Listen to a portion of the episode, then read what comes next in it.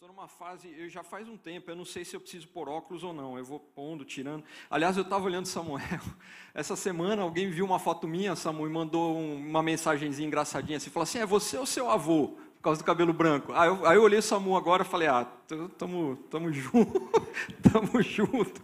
Começou o cabelo branco, o tempo vai passando, a Gerson falou da, do Bena que fez 18, Rebeca fez 20, faz 18, né? Rebeca fez 20. E agora eu sou aqueles, né? Eu tenho quatro filhos, minha mais velha tem 20, minha mais nova tem quatro. Então eu tenho, tenho filhos para todos os, os, os gostos e para todas as idades. Gente, eu, eu fico assim, eu tô, eu, quem me conhece sabe que eu sou chorão, né? O pessoal fica esperando quando que ele vai começar a chorar. E quando eu estou cansado, é pior eu choro mais, assim, eu choro o tempo todo. Então, até estava falando com a Rebeca, agora ela estava falando de um, uma série lá e tal. Eu falei, eu não posso ver essas coisas agora que eu fico chorando, eu, sou, eu dou um vexame danado quando eu vejo coisa triste, né? Então, eu tenho que cuidar um pouco hoje, porque algumas coisas me emocionam muito mesmo, muito. Estava orando ali em cima e falando para o Gerson, puxa, 20 anos, quanto tempo da comuna? 20, 20 anos. É, é, parece que foi outro dia, muito rápido, né? E, e, o que mais me emociona, assim, de tocar o coração mesmo, de deixar muito grato, emocionado, é a constância, sabe? É, a gente vai ficando velho, né? Eu faço 50, você fez 50 já, né? 53, eu faço 50 esse ano. É, a gente vai mudando, né? Nossa perspectiva, assim, da vida. E talvez uma das coisas que mais me admiram hoje é a constância ver pessoas que. Por isso que a, a, a Bíblia fala né, para a gente olhar o final da vida das pessoas, né, não o começo. É, avaliar pelo final da vida. Né? Então, a, o fato do, do, do, do, do, Gerson, não sai Gerson, é difícil sair Gerson. Do, é igual o Barrigon, ele falou Maurílio. Falei, quem é Maurílio, cara? Nunca ouvi falar. Aliás, o Zi está aqui. Ah, o Zi está lá. Eu vou falar do Zi depois, mais tarde. É Jebs, é que eu chamo ele de Jebs, gente, às vezes eu, eu fico meio assim. Mas assim, é ver a constância, né? Puxa, 20 anos você continua aqui, cara. E assim, fiel, firme, né, tio Ivo? Que, que, que bom, né? Eu fico assim muito, muito feliz. Ah, mas eu tenho, olha o Baicon aqui. Mas eu tenho que cuidar porque ah, e, e, esse cansaço é um bom cansaço, né? Eu tive uma reunião com o conselho da, da aliança na uma quinta-feira, e eles falaram: cuidado, né? Está tá, tá, tá demais, né? Essa coisa de vai para a Bahia, daí vai para Petrópolis, daí não dorme, daí vira noite e tal. Eu falei: eu estou cansado, mas estou muito feliz. É um cansaço bom, né? Um cansaço é, é, gostoso pela convicção de estar fazendo o que Deus está fazendo. Então, assim, não tem nada melhor no mundo, na vida, do que fazer o que você entende que Deus quer que você faça. É, as circunstâncias, às vezes, são difíceis. Né? Você vai chorando pelo caminho, tem um monte de problema, é, é, coisas que acontecem que não, você não esperava, contingências, né? mas saber que a gente está no caminho que Deus traçou para nós, resolve tudo, fecha a conta, né? a, a equação está tá fechada. Então, isso é uma realidade, mas, ao mesmo tempo, não muda o fato de que o mundo está um caos. Né? Ah, quando a gente fica em algumas ilhas, que não é o caso de, de vocês aqui, porque São Paulo tem aí as suas problemas, né? São Bernardo, São Paulo, ABC, suas, né? a questão da violência, o trânsito. Então, assim, tem as, a vida não é fácil né, aqui. Mas eu passo por alguns lugares que são ilhas né, de, de prosperidade, onde esses dias eu estava em, em Vinhedo, né, numa igreja de um amigo lá também, de muito tempo. E aí eu estava conversando com um dos pastores que cuida da área social da cidade, né, e perguntando, fazendo algumas perguntas, e ele falou assim, então, aqui a gente cuida de todas as pessoas em situação de rua. Né?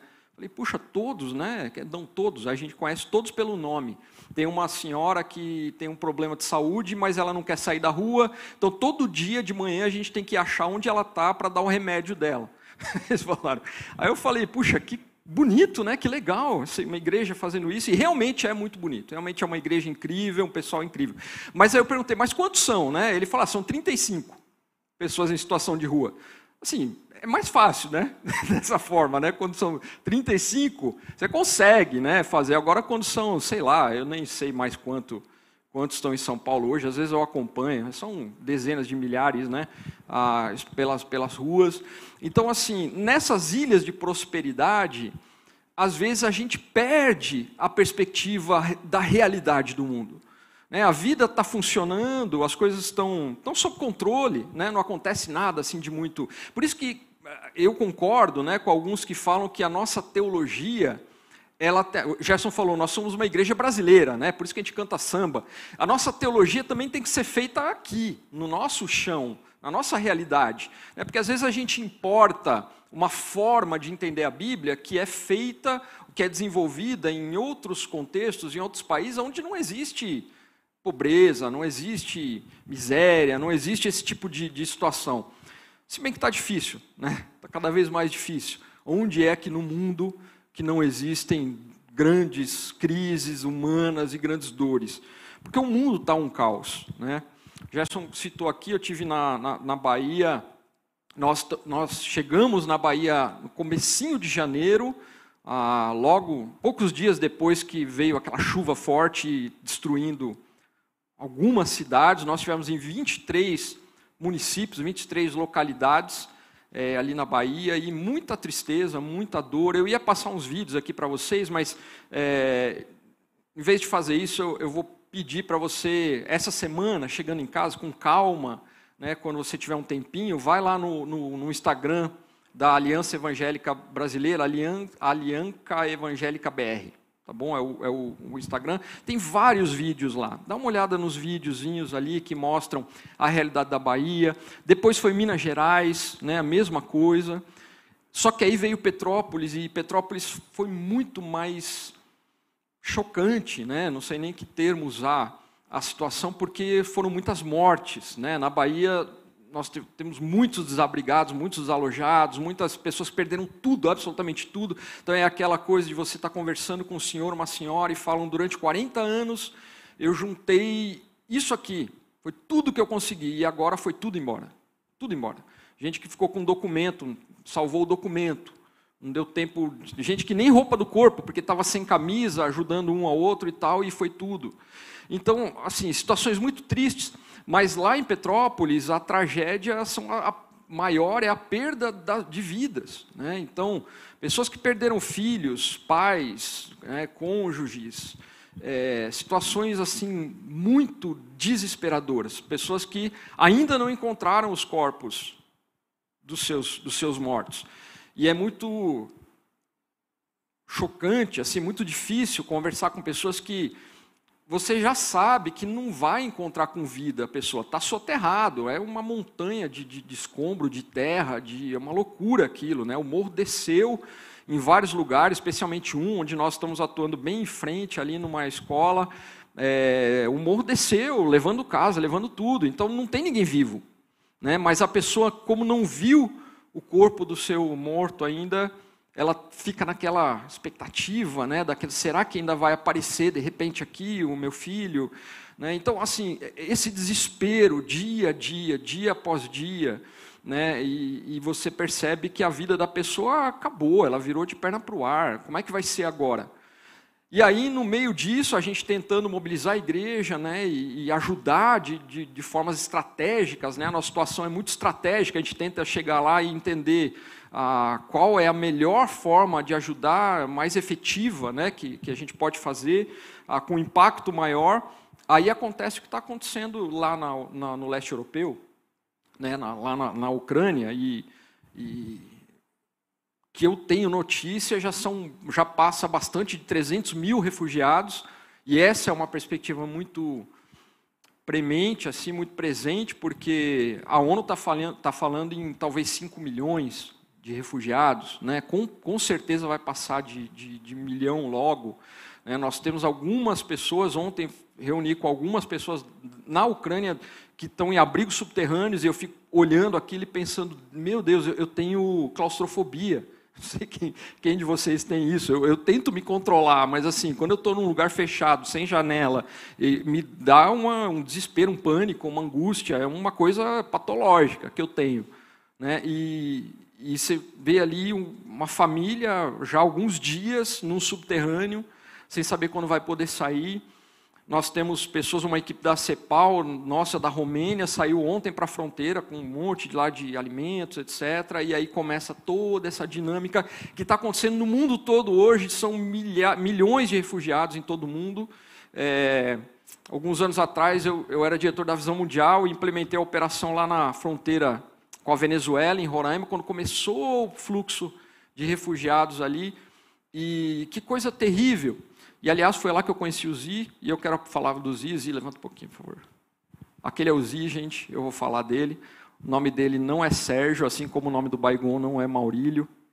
É, e, e, eu estava em Roraima nessa, nessa situação que eu falei, ah, 2017, eu acho, não sei, estava numa reunião lá com o exército, a ONU nem tinha chegado ainda, e daí chegou uma pessoa lá, e aí perguntaram, quem é você? Ele falou, eu estou com ele apontou para mim. Nunca vi essa pessoa na minha vida, mas eu fiquei quieto, né? Tá bom, né? E aí ficou a reunião, aí no final fui lá, quem é? Mas quem que é você, né? Que está aqui, tá comigo. E aí ele falou, não, eu sou o Zi, o Eduardo Nunes, que é um outro amigo nosso, que é diretor da, da, da, da, da Visão Mundial na América Latina, falou, é, eu falei, eu queria ajudar, queria de alguma maneira ajudar lá a situação lá em Roraima. Ele falou assim, ah, vai lá e procura o Cassiano. Aí ele pegou o avião, foi para lá e me procurou. E desde então o Zi é essa pessoa que ah, dia 26 de dezembro, quando eu vi a situação da Bahia e comecei a orar e falei, Deus, nós vamos ter que fazer alguma coisa. E falei, vamos mandar alguém para lá. E aí eu liguei para o Zi e falei, Zi, topa ir para ir para Bahia, porque a gente vai ter que mandar voluntários. Foram 85 voluntários que passaram para o lado do Brasil todo. E aí ele falou assim, era dia 30 de dezembro. E aí ele falou assim, claro, com certeza, mas puxa, cara, amanhã eu precisava estar aqui com a minha família dia 31 de dezembro, né? Eu falei, não, não estou falando para você ir hoje, né, para Bahia. Estou falando para esse dar para ir. Mas no dia 2 de janeiro ele já estava lá, só com passagem de ida. E é esse cara que, como tantos outros, tem disposto a sua vida nas mãos de Deus para servir dessa forma. Mas a situação dos refugiados é essa, e agora vai vir mais um grande fluxo ah, de milhões de refugiados, e a gente não sabe para onde isso vai. Hoje ah, eu vi a última notícia que a Rússia invadiu, acho que é Krikov, a segunda maior cidade da, da Ucrânia também, e sabe lá onde isso vai parar. O mundo está um caos. O mundo está um caos. E nessa perspectiva de olhar para o mundo em caos, e a gente sabe por que, que o mundo está um caos, porque quando nós, seres humanos, nos desconectamos do nosso Criador, isso lá no pecado original, a terra e o céu perderam a sincronia. Então, o que era para ser perfeito ficou imperfeito, e daí para frente é só confusão e caos mesmo. E nessa situação de mundo em caos, eu não consigo, e aqui eu faço uma confissão para vocês, eu não consigo não pensar na funcionalidade da igreja. Eu não consigo não pensar que a igreja de Jesus precisa existir, precisa se desenvolver, precisa caminhar olhando para a sua função. Para que, que eu sirvo? Qual é o meu propósito? Qual é a minha função na terra? E, e eu falo isso porque muitas vezes nós damos muita ênfase, em alguns momentos, em alguns contextos mais, em outros menos, para esse desejo nosso de contemplar a glória do Senhor, adorar o Senhor. E a, a, os cultos de adoração a Deus, eles são muito gostosos, eles são agradáveis. Que delícia estar aqui e cantar com o Gerson, com, a, com essa banda aqui. Às vezes eu estou nos lugares aí que mal tem um violãozinho lá para cantar. A gente canta assim mesmo, mas assim, é diferente, né? É muito mais gostoso, né? Muito mais, é uma delícia. Mas eu não consigo pensar, parar de pensar e deixar de pensar na funcionalidade da igreja. Para que é que nós existimos, afinal de contas? E aí, como o nosso tempo está bem avançado aqui, eu queria só ler com vocês quatro passagens bíblicas, quatro textos da palavra de Deus. E eu vou pedir até para você ouvir só, não precisa nem acompanhar. Você pode anotar o texto, talvez ler depois, mas talvez a versão um pouco diferente que eu vou usar. Então, ouve esses quatro textos que eu vou ler da palavra de Deus, tá bom? Porque ah, se tem uma coisa que eu já aprendi também é a não partir das minhas ideias para tentar entender o que, que Deus fala. Ah, a gente é tentado a fazer isso, né? A gente quer dizer alguma coisa, a gente tem uma ideia pré-concebida e a gente vai para a Bíblia e fala assim: deixa eu ver como é que eu vou justificar isso que eu penso usando a palavra de Deus. Né? É muito comum isso. Então a gente não pode fazer isso, a gente tem que fazer o inverso. Então vamos para a palavra de Deus, vamos pegar o que a Bíblia está dizendo e vamos, ah, com a iluminação do Espírito Santo, de Deus que está aqui, a Bíblia diz que o Espírito de Deus, ele ministra diretamente a cada um dos nossos corações, então não é que está passando por mim para chegar em vocês, não. O Espírito Santo de Deus, ele está ministrando para você, diretamente. Então ele pode até dizer uma coisa diferente para você do que ele está dizendo para mim, não tem problema. Tá bem? E é nessa perspectiva que nós vamos olhar aqui para a palavra de Deus. O primeiro texto que eu queria ler com vocês, eu vou ler trechos, né? Só está lá em João capítulo 17. Todos são textos bem conhecidos, tá bom? Esse aqui, João 17, ele é ah, uma oração de Jesus. Que talvez na sua Bíblia está escrito lá, oração sacerdotal de Jesus. É a última oração que Jesus faz antes de, pelo menos assim, oficialmente, né? antes de retornar para o céu, depois que ele cumpriu a sua missão na terra, depois que ele morreu, ressuscitou, aí ele está lá com seus discípulos e ele faz essa oração audível né? ali para Deus na presença dos seus discípulos. Então ele está falando com o Pai, está falando com Deus. E Jesus fala assim ah, no versículo 11: Agora eu deixo esse mundo. Agora eu vou embora. Eles ficam aqui.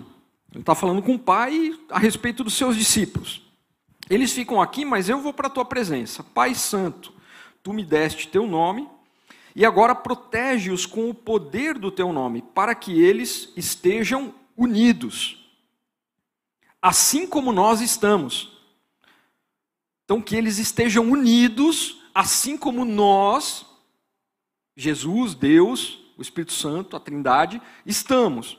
Então, olha aqui a referência que ele faz. Assim como tu me enviaste ao mundo, eu os envio ao mundo. Não te peço apenas por estes que estão aqui, discípulos, mas também por todos os que crerão em mim por meio da mensagem deles. Ou seja, ele está falando de nós, né? Está falando de nós, está pedindo por nós, os que iriam crer. A minha oração, versículo 21, é que todos eles sejam um, como nós somos um. Segunda vez. Que eles sejam um, como nós somos um. Como tu estás em, estás em mim, Pai, e eu estou em ti, que eles estejam em nós, para que o mundo creia que tu me enviaste. Aqui ele dá um propósito, assim, um motivo para a oração. Que eles sejam um, assim como nós somos um, para que, a fim de que o mundo creia em mim, em Jesus, que tu me enviaste. Versículo 22, eu dei a eles a glória que tu me deste, para que sejam um, como nós somos um, terceira vez. Para que eles sejam um, unidade, como nós somos um. E aí, versículo 23: Eu estou neles e tu estás em mim. E que eles experimentem essa unidade perfeita, quarta vez, para que todo mundo saiba que tu me enviaste. É uma oração relativamente curta, nós não lemos inteira, mas é, é uma oração relativamente curta. Será que, às vezes eu fico pensando, né? É, sabe quando alguém pede para você orar e você não estava pronto, você não estava preparado? Né? Aí você pega de surpresa assim, você não sabe muito bem. Tem gente, eu faço isso muito com os voluntários lá. Eu falo assim, ora aí, fulana. Aí a pessoa leva um susto, né? Aí, aí vai orar e tal. Aí a gente repete um pouco, a gente fica meio repetitivo, né? Porque não sabe direito o que orar. Será que é isso que está acontecendo com, com Jesus aqui? Não, não é, né? Obviamente que não é. Então, a única explicação é que Jesus está querendo dar uma ênfase óbvia, enorme, nessa questão aí da unidade. Então ele está pedindo para Deus para que promova entre os seus discípulos todos, né, e aqui ele não está falando da igreja X, Y, Z, da denominação H, ele está falando todos os que hão de crer em mim, que sejam um que vivam em unidade. E não é qualquer tipo de unidade. É a mesma unidade que nós, na Trindade, temos. Como eu e tu, ó Pai, somos um, que eles sejam um, dessa forma. E com um propósito, tem um motivo, para quê? Porque é assim que o mundo vai crer que eu sou eu, que eu sou Jesus, que eu sou, fui enviado por ti, que eu sou o Messias, que eu sou o Salvador, que é o propósito. Então, assim, eu os envio ao mundo como minhas testemunhas e, eles, e que eles sejam um, para que dessa forma o mundo creia em mim. O segundo texto que eu vou ler, e aqui é um versículo só, está em Mateus, capítulo 6. E, e é uma outra oração de Jesus. Aqui Jesus está ensinando os discípulos a orarem. É a oração famosa do Pai Nosso. Né? Então Jesus está nos ensinando a orar. E no versículo 10, que é o único que eu vou ler aqui, ele diz assim: Venha a nós o teu reino. Então, falando para Deus, novamente, a gente ora a Deus por meio de Jesus, né? Que venha a nós o teu reino, o reino de Deus, e que seja feita dessa forma a tua vontade, assim na terra como ela é feita no céu. Deus, que o teu reino venha até nós, não que nós vamos para o teu reino depois que morrer, né? Porque a gente crê nisso, né? Que a gente vai, vai morrer, mas depois a gente vai para o céu. Né? E aí vai ser o reino de Deus lá e tudo vai ser perfeito e beleza. Né? Então a gente até costuma dizer, olha, aguenta a mão aí. A gente não diz, mas a gente pensa, né? A gente evangeliza uma pessoa, a vida dela tá uma desgraça.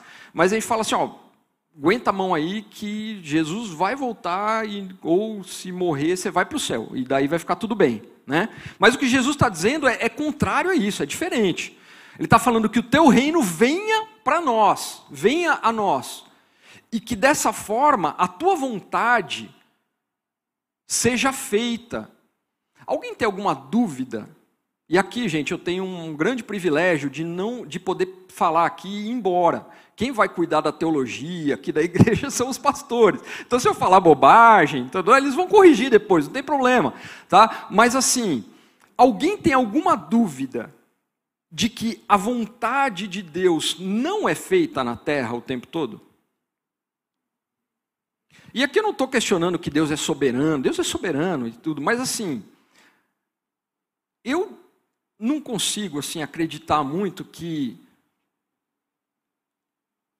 Eu, tô, eu, eu, eu queria citar um exemplo, e aí vieram uns três na minha cabeça e eu falei, foi tudo foi rápido, tá? Aconteceu aqui. Eu não vou falar porque eu vou começar a chorar, não quero chorar que vou perder tempo.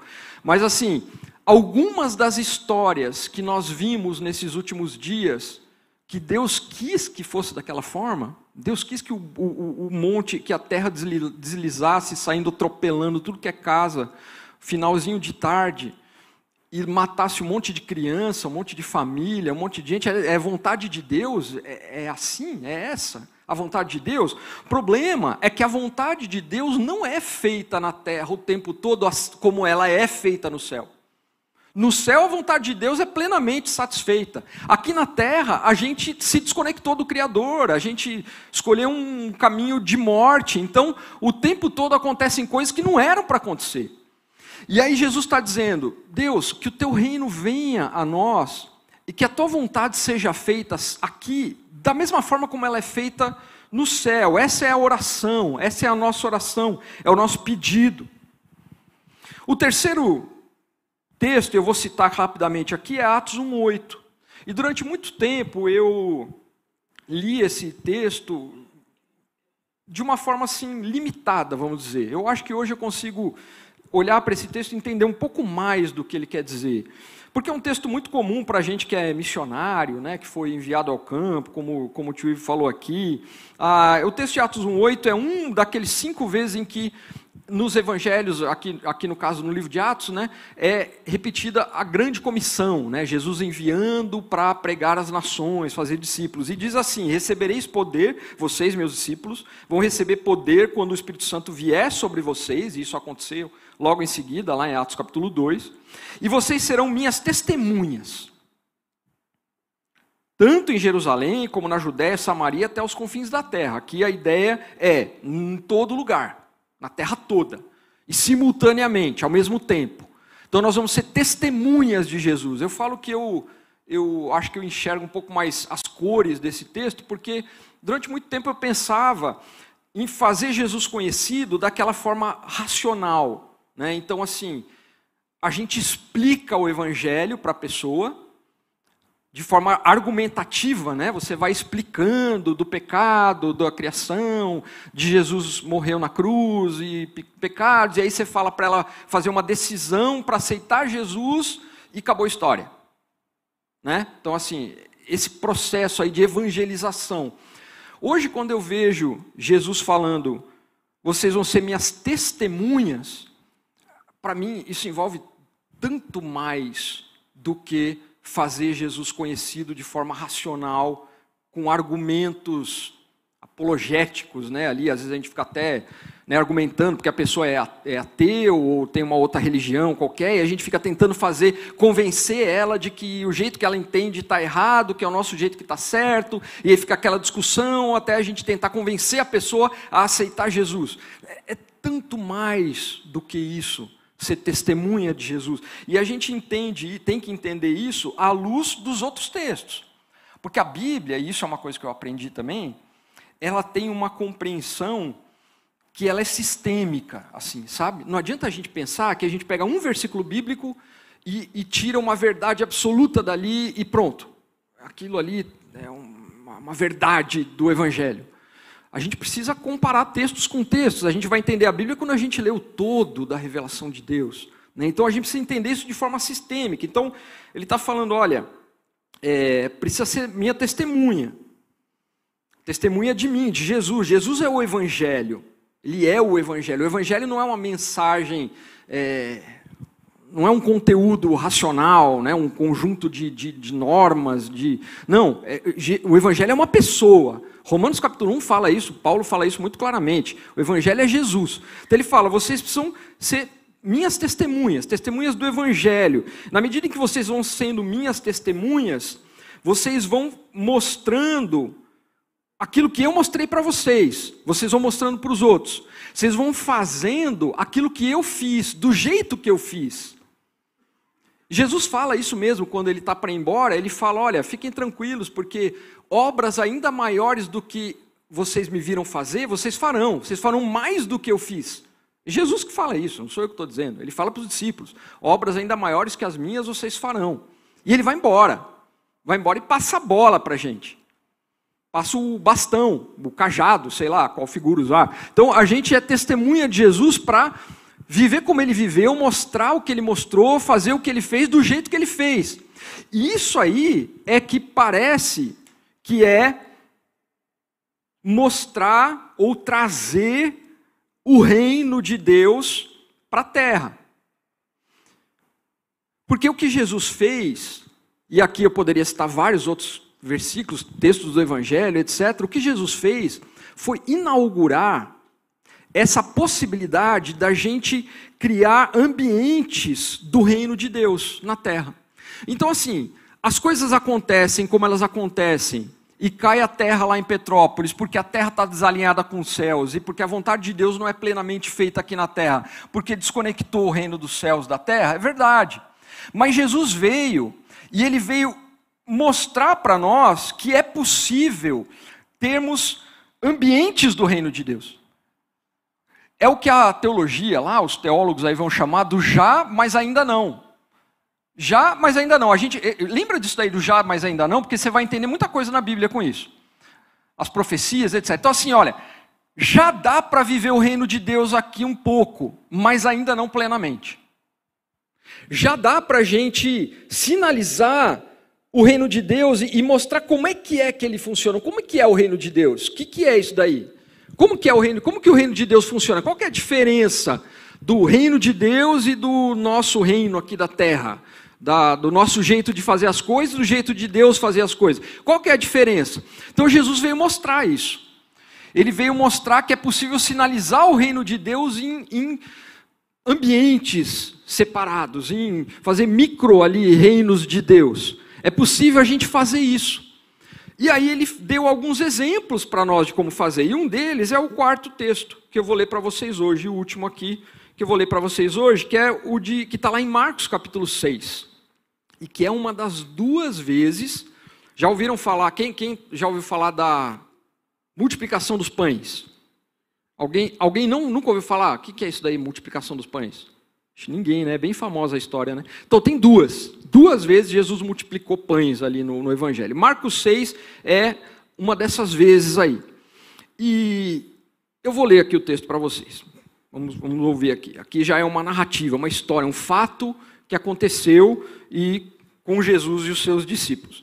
E diz lá o texto, Marcos 6, 30, que os apóstolos estavam voltando de uma missão lá que Jesus tinha mandado eles e contaram a Jesus tudo que tinham feito, ensinado. Falaram para Jesus. E aí Jesus disse para eles: Olha, nós estamos, vocês estão cansados. Então vamos fazer o seguinte: vamos sozinhos, só nós, eu e vocês, até um lugar tranquilo para a gente descansar um pouco, porque tinha tanta gente que ia e vinha que eles não tinham tempo nem para comer. Então, é, verso 32, saíram de barco para um lugar isolado a fim de ficarem a sós.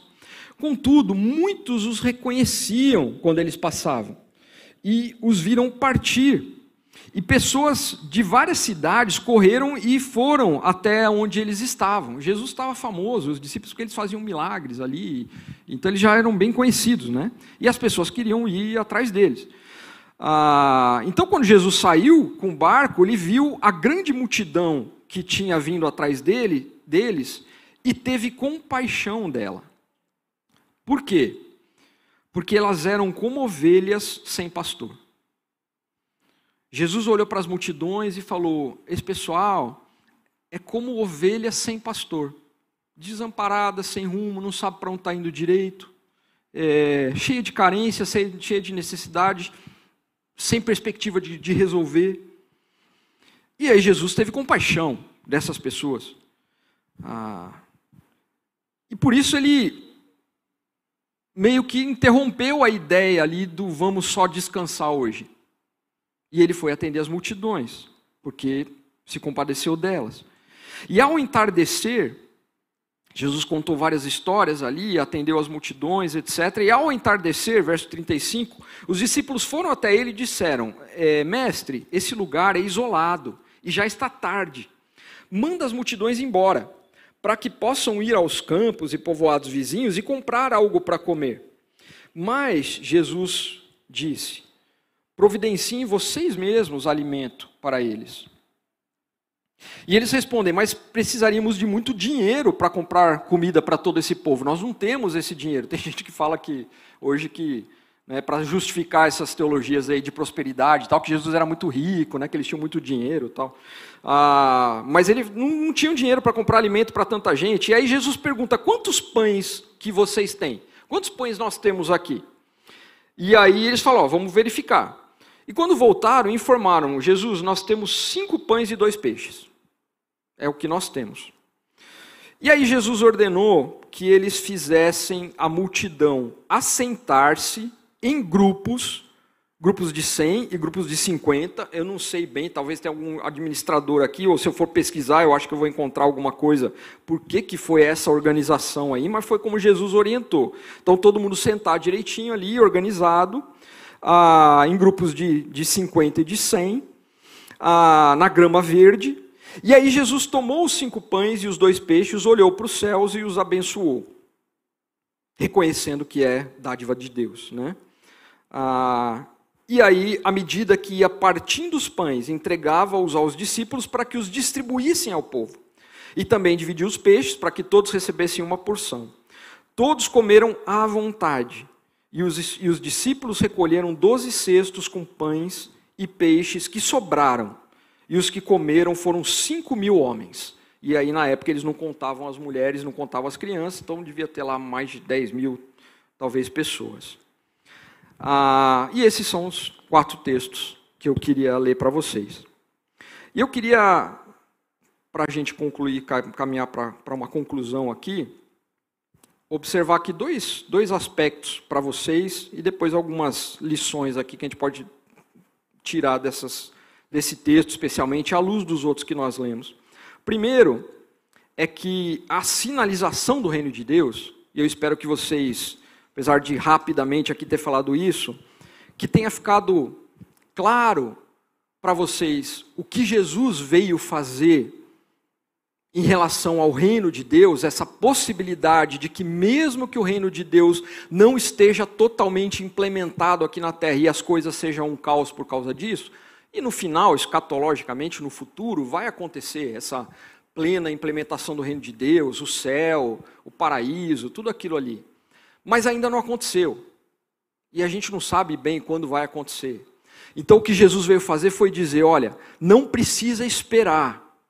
Dá para a gente viver aqui ambientes do reino de Deus, dá para gente, dá a gente sinalizar o reino de Deus, apontar para o reino de Deus, fazer as pessoas experimentarem, começarem a provar do que, que é o reino de Deus aqui na terra.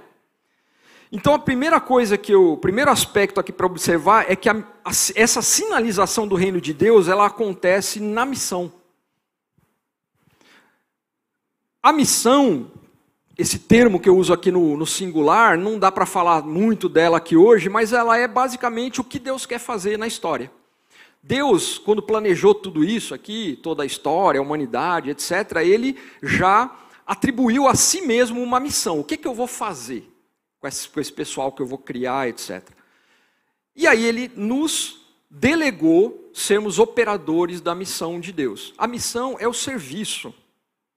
A missão é a reconciliação com Deus. A missão é isso que Jesus fez aqui com, os, com aqueles cinco mil homens, mais tantas milhares de mulheres e crianças, por meio dos seus discípulos, que são os operadores da missão de Deus, que somos nós.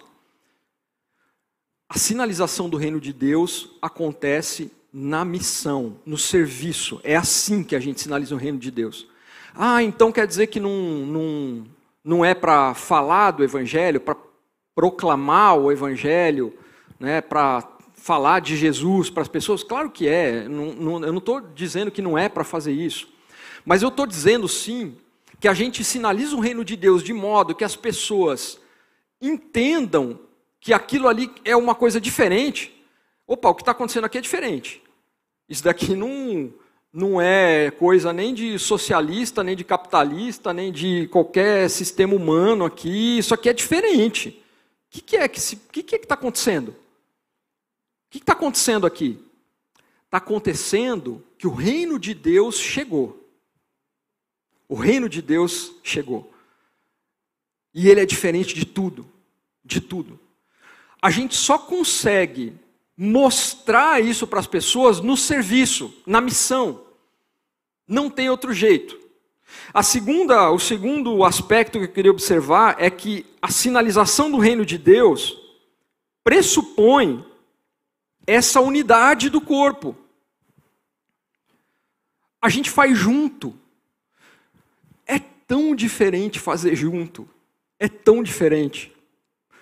Gente, eu tenho passado por muitos lugares. Hoje as pessoas perguntam qual é a sua igreja. Eu dou uma titubeada, assim, se eu respondo, se eu não respondo, porque eu, eu, eu, já fui de algumas igrejas, assim. Eu sou membro de uma igreja presbiteriana hoje, que é onde eu sou pastoreado, eu presto contas, eu estou com um problema lá, eu ligo lá para os dois pastores são muito amigos e etc. Mas assim, ela fica em Brasília e hoje eu moro em Maringá, faz três anos. Mas eu frequento uma, uma igreja presbiteriana independente em Maringá, lá em IPI. Mas eu já fui de, de, várias igrejas, porque eu fico mudando, né? Eu moro três anos num lugar, quatro anos no outro. Ah, morei em Roraima, Amazonas, daí Brasília, daí agora estou no Paraná. Mas eu, eu titubei um pouco para falar, porque na verdade, na verdade, vou dizer uma coisa para vocês, não me importa. Não me importa qual é. Importa que eu congregue em uma igreja local, preste contas a ela, porque a igreja de Jesus, ela se organiza localmente. Esse é o jeito da igreja de Jesus se organizar. Mas qual é a denominação? Qual é a. De novo, eu estou usando a minha prerrogativa de que eu posso falar o que eu quiser aqui, depois os pastores consertam. Tá bom? Mas eu tenho aprendido uma coisa, especialmente no campo missionário distante. Eu estava em Moçambique, um tempo atrás aí, e aí, vamos reunir os brasileiros aqui. Deixa eu ver quem são. Né, eu, tenho, eu, eu, dirijo a CEPAL, que é uma, a área transcultural da CEPAL, a gente tem equipes em 10 países. Então eu estava lá com a, com a, nossa equipe, nós temos quatro famílias lá em Moçambique. Então eu falei, vamos chamar os outros aí, o pessoal que é brasileiro, que é missionário aqui. Aí veio uma galera lá. Aí o pessoal sentou todo mundo, aí a gente começou a conversar e tal, e daí eu me dei contas de que ninguém tinha perguntado de qual igreja, ou de qual denominação, ou de qual agência missionária que o outro era, porque sabe por que não importava.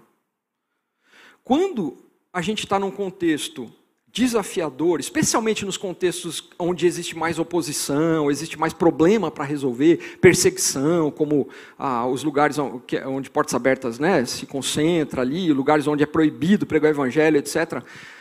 Essa questão das divisões que a igreja criou, ela passa a ter tão menos importância, tão menos importância.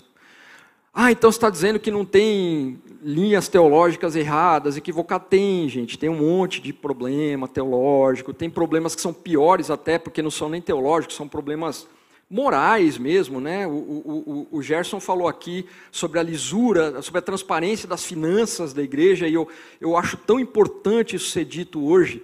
Né? Quando um pastor fala, eu nunca assinei um cheque dessa igreja, eu não tenho acesso à conta, eu dou uma respirada, porque assim, eu vejo tanta barbaridade por aí, gente. Tanta barbaridade. Hoje tem muita igreja que tudo está no nome do pastor. Tudo. Absolutamente tudo está no nome do pastor. Né? Então, é, é, inverte, né? Não tem ninguém, às vezes, mais que tem acesso aos números e à conta, só, só o pastor. Então, assim, tem muito problema, tem muito problema, muito problema. Mas não é disso que eu estou falando, vocês estão entendendo?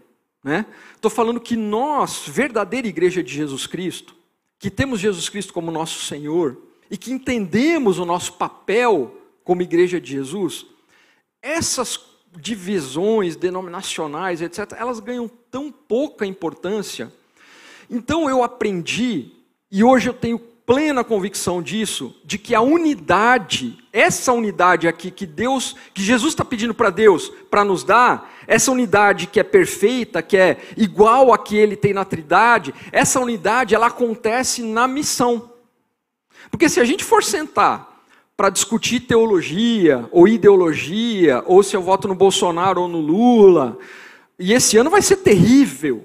Esse ano vai ser um caos. A Aliança Evangélica Brasileira, que eu estou né, tendo esse privilégio de dirigir agora durante muitos anos, e eu participava dos conselhos ali e tal, ela, ela focou muito nessa coisa de fazer manifestos pela democracia, e não sei o quê, e daí alguém ia lá olhar e falar assim, ah, é, é esquerda, isso aqui está é, tá defendendo o Lula. Ah, isso daí não está se posicionando com a direita, isso daí tal, não sei o que lá. Se a gente for sentar para discutir essas coisas, a gente só vai se dividir mais porque são pautas divergentes, não são convergentes. E é uma loucura achar que a gente consegue ter consenso discutindo coisas. Então, todo mundo vai discutir coisas. Eu sempre sinto alguns homens de Deus que são modelos para nós, referências para nós. Por exemplo, vou citar dois que já faleceram: Dr. Russell Shedd, um dos maiores teólogos que esse país já teve, e o Carlos Oswaldo Pinto, que foi meu professor, reitor do Seminário Palavra da Vida. Dois homens que eram uma sumidade teológica sim, grandes especialistas nas línguas originais. Então você não tinha como dizer, olha, Dr. Shed ou, ou Carlos não estudaram a Bíblia o suficiente. Eles podiam ter lido mais, um pouco de teologia. É, bobagem. Os caras estudaram tudo que dá para estudar. Aí você poderia dizer, ah, não, é, um ou outro não tem vida piedosa, não são verdadeiros servos de Deus.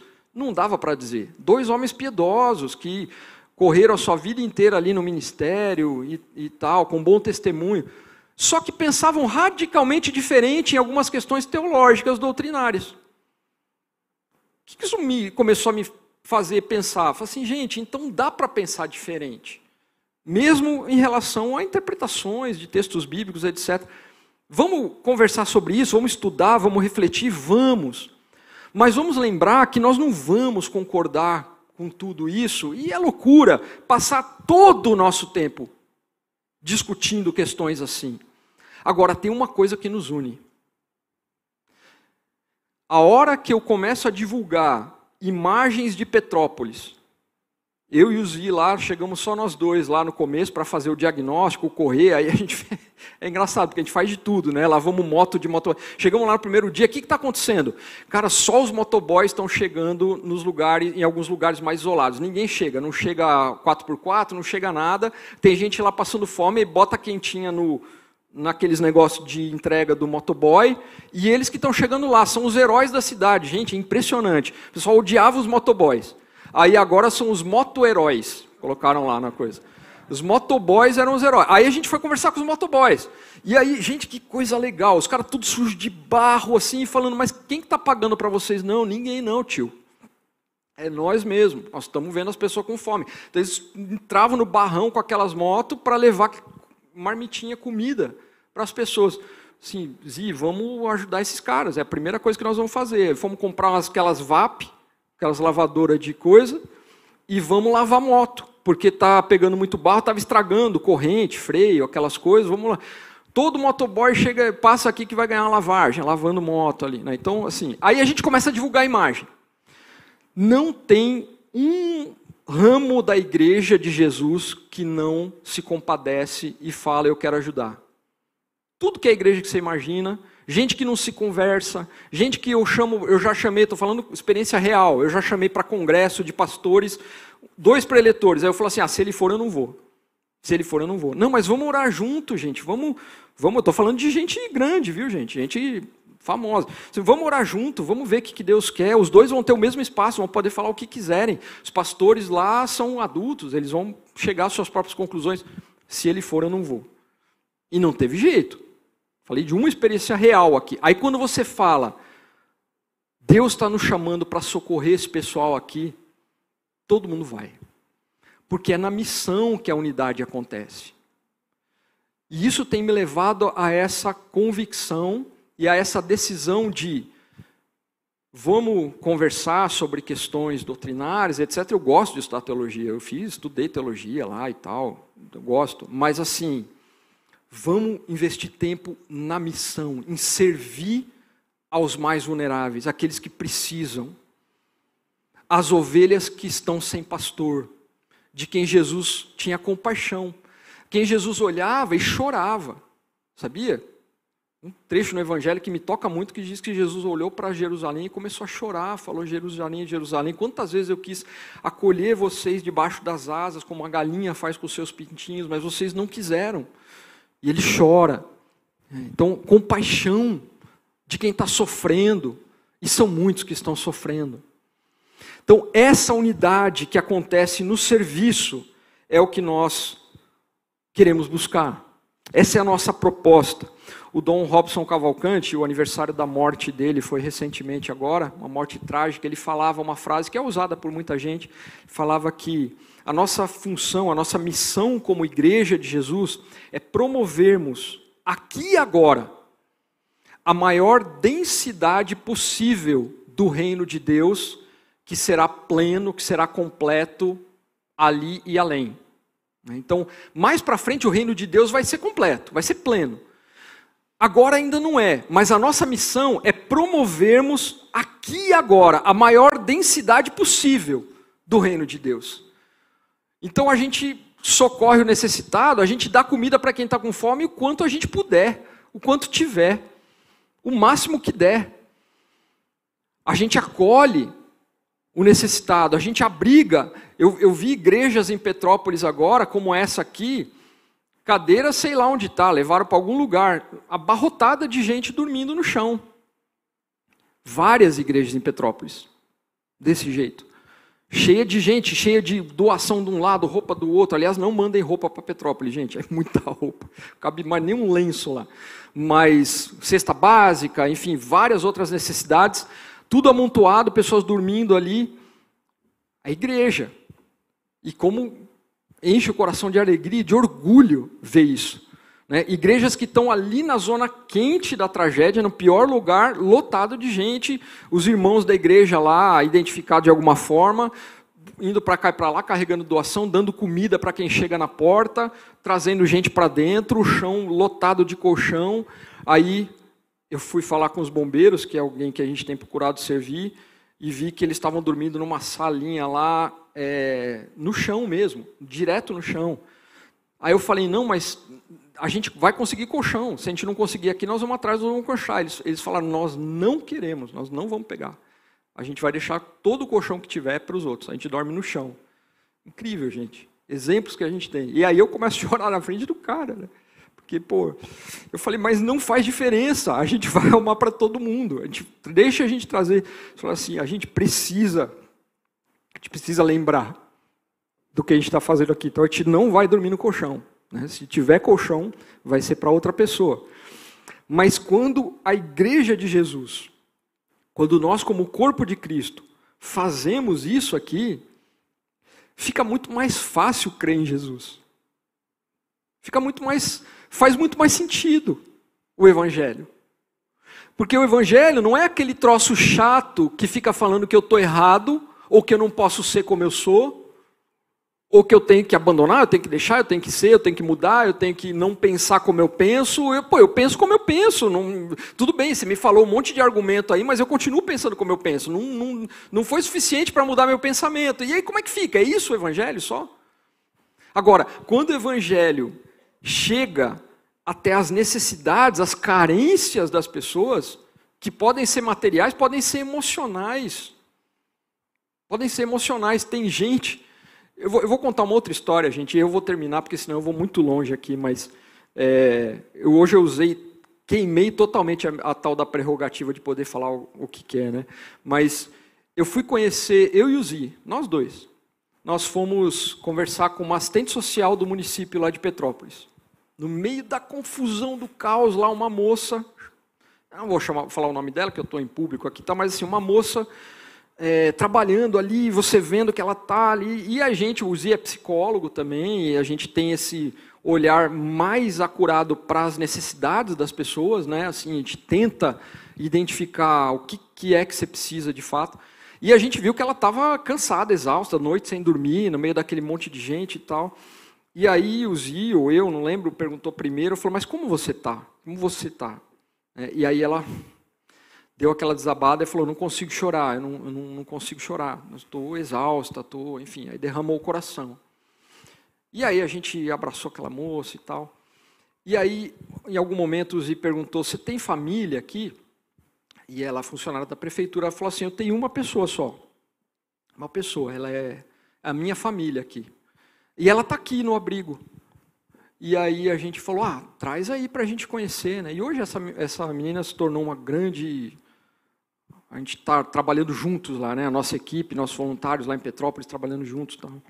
E aí ela foi trouxe uma moça, trouxe uma outra moça, uma menina. E aí ela falou assim, essa aqui é fulana, tal. E aí, em algum momento, eu, já tinha até percebido, mas em algum momento ele perguntou, mas ela é o que sua? Ela falou, é minha namorada. Nessa hora, muito crente vai fechar a cara. Nessa hora, muito cristão vai ou vai dar uma palavrinha de exortação, ou vai fazer alguma coisa. Gente, zero eu vou entrar aqui no mérito da questão da discussão, tá bom? Não é essa a questão não é sobre o que a Bíblia fala sobre homossexualismo ou nada disso tal. Eu podia usar outro exemplo, mas eu vivei a mente esse. E o abraço que nós demos, e eu estava com um colete escrito Aliança Evangélica Brasileira emergência atrás Aliança Evangélica Brasileira. E eu vi que ela demorou uns três, quatro minutos ali. Foi na terceira vez que a gente perguntou que ela falou é minha namorada. Por quê? Porque ela está olhando para a Aliança Evangélica Brasileira e ela sabe que eu vou olhar para ela com preconceito. E o abraço que nós demos nas duas ali no final foi o que ganhou aquelas meninas. E até hoje. E hoje eu posso falar quase o que eu quiser para ela. E talvez em algum momento a gente vai falar sobre a vida dela, sobre o que for. Orar juntos a gente já orou. Mas o que ela precisava, o que as duas precisavam ali era do nosso abraço. Era do nosso abraço. Não era comida, não era dinheiro, mas era um abraço. Era acolhimento. Era suprimento para uma carência emocional, porque e afetiva, né? Porque as pessoas são como ovelhas sem pastor. E Jesus sabia disso. Por isso que ele olhava para elas com compaixão. E eu vou dizer, ele olhava para todas elas com compaixão. Para todas elas. E quando alguém se perdia, ou quando alguém decidia não ficar com ele, ele sofria. Eu sei que ele sofria porque ele olhava para todas elas com compaixão. o reino de Deus é sinalizado na missão, no serviço. E a missão, ela acontece muito melhor, ela flui muito melhor quando existe unidade. Quando nós somos um. E a unidade, e eu vou terminar com essa frase, e ela é a frase de Jesus, a unidade é a melhor maneira de nós anunciarmos Jesus ao mundo. Então essas coisas estão todas casadas, elas formam um todo. A unidade é como se o mundo nos vê como em unidade. Assim eles vão crer que Jesus é Jesus. É isso que Jesus diz lá. Então a unidade é a melhor forma de comunicar Jesus ao mundo. E a unidade é o azeite do serviço, da missão, que é para o que nós somos chamados como igreja de Jesus. Amém? Vamos orar? Senhor nosso Deus, é... tanta coisa na minha mente, tanta coisa para ser dita, mas o Senhor é que sabe o que é necessário e o que é importante, o que é mais importante. Obrigado, Pai. Eu sempre não me canso de agradecer ao Senhor, porque, como nós dissemos aqui, o Teu Espírito Santo ele ministra aos nossos corações sem a necessidade de intermediários. Então, eu sei que o Senhor está falando aos corações aqui. Eu sei que o Senhor está falando aos meus irmãos, irmãs, aos que estão aqui nos visitando a comunidade. Ah, eu sei que o Senhor está falando conosco. E eu te agradeço por isso. Te peço que o Senhor continue falando. Continue falando por meio da tua palavra, pela iluminação do teu Espírito Santo nos faz sempre estarmos apegados à tua palavra, que ela seja companheiro diário para nós, que a gente leia a Bíblia, que a gente leia a Bíblia e, e que o Senhor fale conosco através dela. Obrigado, Pai, porque o Senhor tem nos dado crescimento, o Senhor tem nos despertado, o Senhor tem nos usado como teu corpo para suprir as carências, as necessidades de tantas dessas ovelhas que são como ovelhas que não têm pastor. Tem misericórdia, Pai de Petrópolis, tem misericórdia das todas as famílias, abençoa os pastores, as pastoras daquela cidade, a tua igreja que está lá, pessoas que estão trabalhando, se esmerando, esses bombeiros que nós citamos e tantos outros que estão ali naquela linha de frente. Abençoa ainda as reconstruções que precisam acontecer lá na Bahia, também em Minas. Senhor, tem misericórdia da tua igreja lá no leste europeu. Tem misericórdia das pessoas, Pai, que estão sofrendo nesses dias, que estão com medo, das famílias, das crianças. Pai, promove a paz. Nós pedimos e que nós sejamos, que o teu povo, Pai, seja promotor da paz. Em nome de Jesus, Pai. Em nome de Jesus, que a tua igreja no mundo seja promotora da paz. Em nome de Jesus. Abençoa, Pai, também eu te peço esse local esse novo local, esse prédio tão adequado, tão bom, ah, para que essa igreja se reúna, essa comunidade se reúna. Pai, que o Senhor continue trazendo crescimento ah, para essa igreja, que o Senhor continue suprindo as demandas, que o Senhor continue dando com fartura, Pai.